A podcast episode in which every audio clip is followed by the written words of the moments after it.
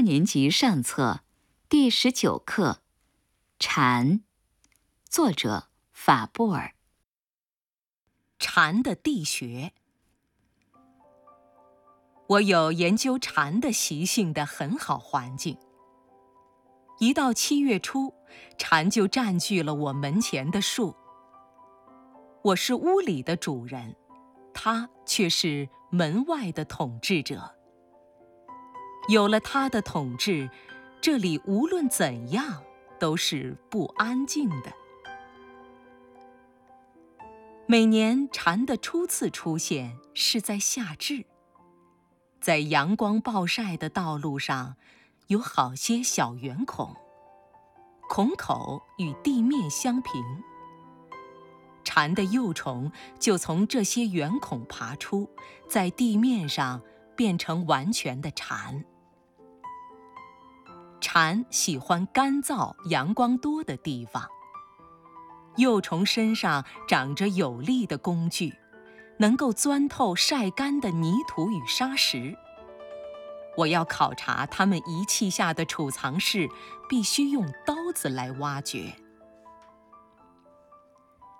这小圆孔约一英寸口径，周围一点儿土都没有。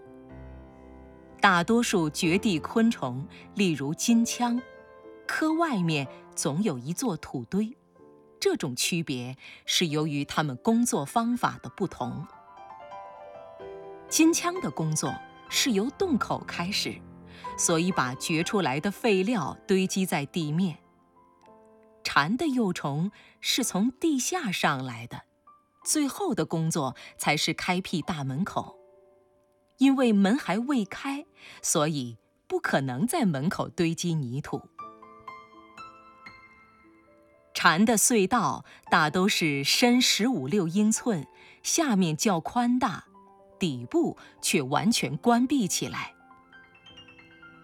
做隧道的时候，泥土搬到哪里去了呢？为什么墙壁不会塌下来呢？谁都以为蝉的幼虫用有爪的腿爬上爬下，会将泥土弄塌了，把自己的房子塞住。其实，它干起活来简直像矿工或铁路工程师。矿工用支柱支撑隧道，铁路工程师利用砖墙使地道坚固。蝉同它们一样聪明。在隧道的墙上涂上灰泥，它身子里藏有一种极粘的液体，可以用来做灰泥。地穴常常建筑在含有汁液的植物根须上，是为了从这些根须取得汁液。能够很随便地在穴道内爬上爬下，这是很重要的。他必须先知道。外面的天气是怎样的，才能决定可以出来晒太阳的日子到了没有？所以他工作好几个星期，甚至几个月，做成一圈涂漫的很坚固的墙壁，以求适于上下爬行。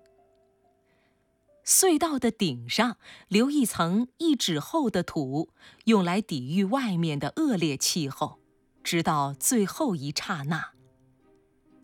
只要有一些好天气的气息，它就爬上来，利用顶上的薄盖考察气候的情况。假使它估量到外面有雨或风暴，纤弱的幼虫蜕皮的时候，这是一件顶重要的事情。它就小心谨慎地溜到温暖严谨的隧道底下。如果气候看来很温暖，它就用爪击碎天花板，爬到地面上来。它臃肿的身体里面有一种汁液，可以用来抵御雪里的尘土。它掘土的时候，将汁液喷洒在泥土上，使泥土成为泥浆，于是墙壁就更加柔软。幼虫再用它肥重的身体压上去。使烂泥挤进干土的下隙，所以它在地面上出现的时候，身上常有许多潮湿的泥点。蝉的幼虫初次出现于地面，常常在临近的地方徘徊，寻求适当的地点。一棵小矮树，一丛百里香，一片野草叶，或者一根灌木枝，脱掉身上的皮。找到就爬上去，用前足的爪紧紧地把握住，丝毫不动。于是，它外层的皮开始由背上裂开，里面露出淡绿色的蝉体。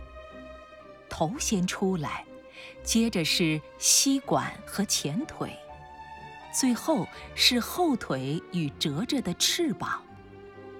这时候。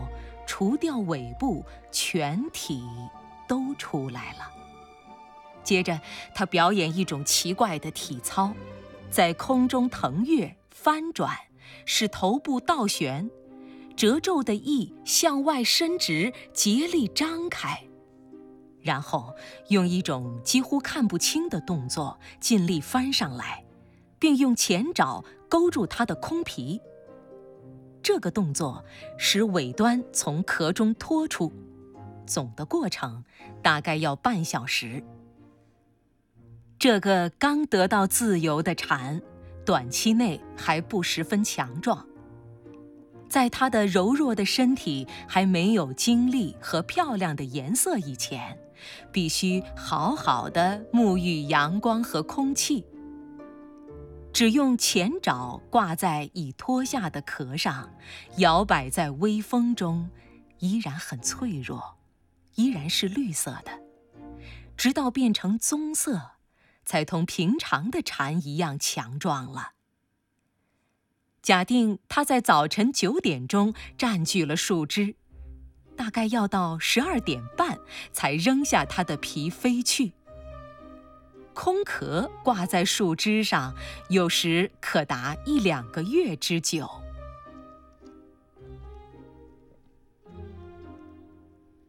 蝉的卵，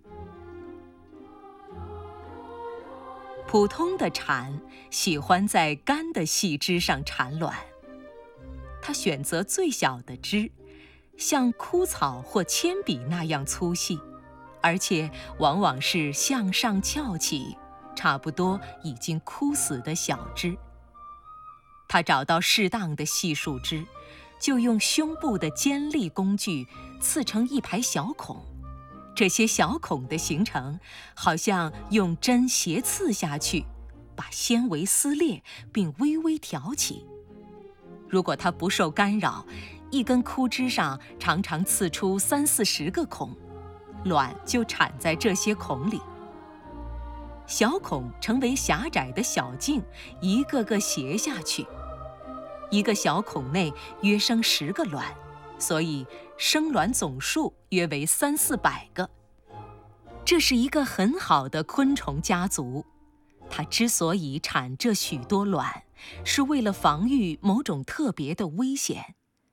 必须有大量的卵遭到毁坏的时候，才可能有幸存者。我经过多次的观察，才知道这种危险是什么。危险来自一种极小的蚋，蝉和它比起来，简直成为庞大的怪物。蚋和蝉一样，也有穿刺工具，位于身体下面近中部处，伸出来和身体成直角。产卵刚产出。瑞立刻就想把它们毁掉，这真是蝉家族的大灾祸。大怪物只需一踏就可压扁它们，然而，它们置身于大怪物之前却异常镇静，毫无顾忌，真令人惊讶。我曾见过三个瑞依次待在那里，准备掠夺一个倒霉的蝉。蝉刚把卵装满一个小孔，到稍高的地方另做新孔，瑞立刻来到这里。